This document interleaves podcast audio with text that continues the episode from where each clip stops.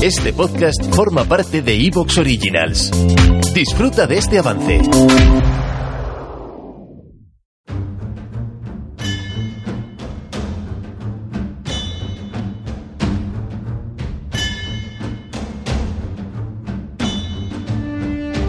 Muy buenas tardes, amigas y amigos oyentes de Colectivo Burbuja. Os doy la bienvenida a un nuevo programa de debate directo.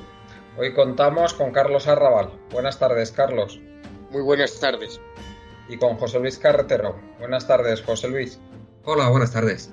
Hoy vamos a hablar del software de espionaje Pegasus, ese caso de, de espionaje en que se han visto envueltos multitud de dirigentes independentistas, dirigentes políticos independentistas y también se ha sabido que estaban, han estado implicados los teléfonos de la ministra de Defensa, Margarita Robles, y del presidente del gobierno.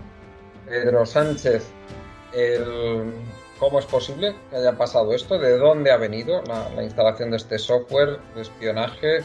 Es, eh, ha sido el CNI quien ha, instalado este software en, especialmente en, en los teléfonos de los, los dispositivos de los políticos independentistas, porque si es así, desde luego se trata de un escándalo mayúsculo. Ya Veremos si sabemos finalmente la verdad o no. Desde luego el gobierno no, no lo ha desmentido, aunque sí en el caso de los teléfonos de, del presidente y la ministra sí que han dicho que Bolaños ha dicho que el ministro de la presidencia Bolaños ha dicho que eh, tienen la seguridad de que se trata de un ataque externo.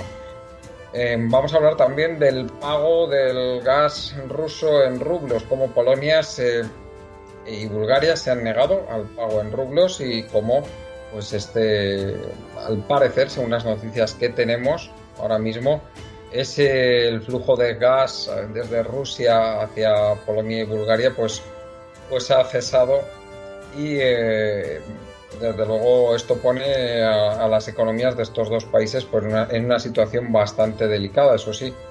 Eh, se asegura que van a conseguir que los efectos sean limitados.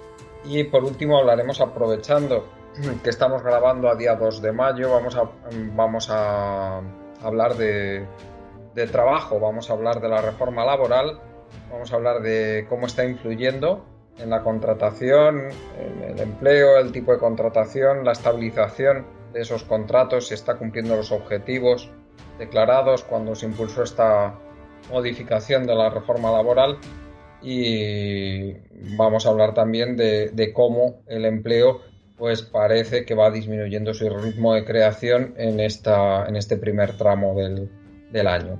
Pero antes vamos a dar paso a Natalia. Hola Juan Carlos. Hasta el 30 de junio en las estaciones de servicio BP puedes conseguir un ahorro de hasta 30 céntimos por litro repostando BP Ultimate con tecnología Active. Esto es algo estupendo. Es muy sencillo de conseguir. Registra tu tarjeta Mi BP y cuando llegues con tu vehículo a la estación, eliges BP Ultimate con tecnología Active y podrás obtener un ahorro de hasta 30 céntimos por litro.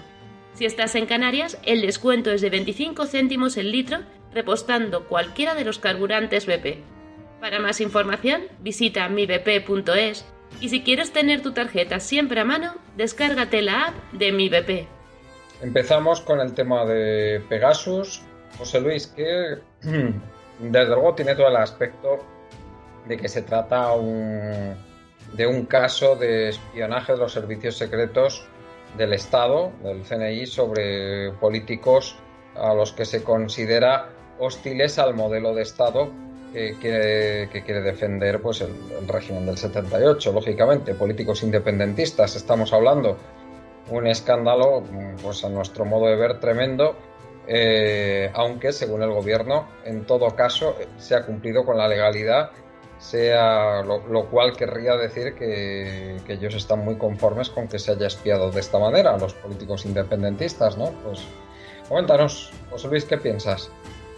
Bueno, básicamente hemos de tener presente que, lo que se utiliza es un software espía eh, diseñado por, eh, por, por, una empresa israelí que es un software espía que en principio solo se vende a administraciones públicas, a gobiernos y a fuerzas de seguridad relacionadas con gobiernos. Por lo tanto, es bastante difícil que esto haya sido una iniciativa privada de algún grupo descontrolado. ¿no? Es decir, ha habido, una, ha habido un espionaje, esto parece claro, parece probado por un, por un instituto cívico canadiense que ha estado haciendo un estudio sobre la utilización de este software en todo el mundo. Hemos de tener presente también que a lo mejor los espiados no han sido solo políticos independentistas, porque Citizen Lab que este organismo, esta ONG esta canadiense que ha estado eh, realizando este informe, pues nos habla también de que esto es la, punta del iceberg, que muy posiblemente el número de personas espiadas en España haya sido mucho mayor y que probablemente nos encontraremos también con otro tipo de activistas que no tengan nada que ver con, con el independentismo catalán en, en ese marco, pero que ellos ya no pueden identificar. Ellos hablan solamente estos 60 activistas de la independencia catalana porque no tienen la capacidad técnica de identificar a mucha más gente, pero dicen que obviamente parece plausible que haya mucha más gente dentro de las dinámicas de este espionaje. Por otro lado, eh, hemos de diferenciar dos elementos que yo creo que han puesto encima de la mesa el gobierno estos últimos días. Por un lado, ha hablado del, del espionaje a los líderes independentistas no solo eran dirigentes políticos, eran también militantes de, determinadas organizaciones sociales del independentismo, e incluso vinculados con determinadas organizaciones que se dedicaban específicamente a desarrollar la estrategia informática del independentismo, pues con la vía, por la vía de los criptoactivos, por la vía del desarrollo de una, lo que ellos llaman una república digital, etcétera, etcétera. Pero no solo esto, sino que por otro lado el gobierno ha puesto encima de la mesa también la posibilidad de que se, esté, se haya espiado con el mismo programa Pegasus a la ministra de Justicia Margarita Robles y al presidente del Gobierno. Y aquí nos encontraríamos con, elementos geopolíticos también importantes a tener en cuenta, porque ese espionaje, si viene del exterior, yo creo que es un espionaje que se pone encima de la mesa ahora precisamente para crear confusión y para, para sacar del debate público esa situación de espionaje a los líderes independentistas, pero muy probablemente real, es decir, alguien ha estado espiando al presidente del gobierno y a la ministra de Justicia. Y esto también a lo mejor tiene algo que ver con las tensiones que se ha tenido en los últimos meses con Marruecos y con el reconocimiento español de la soberanía marroquí o de la solución marroquí de autonomía sobre el Sáhara. ¿no? Yo creo que esto sería, no tenemos seguridad para decirlo eh, con, pleno, con plena seguridad, pero yo creo que es una cosa que es perfectamente pensable y plausible.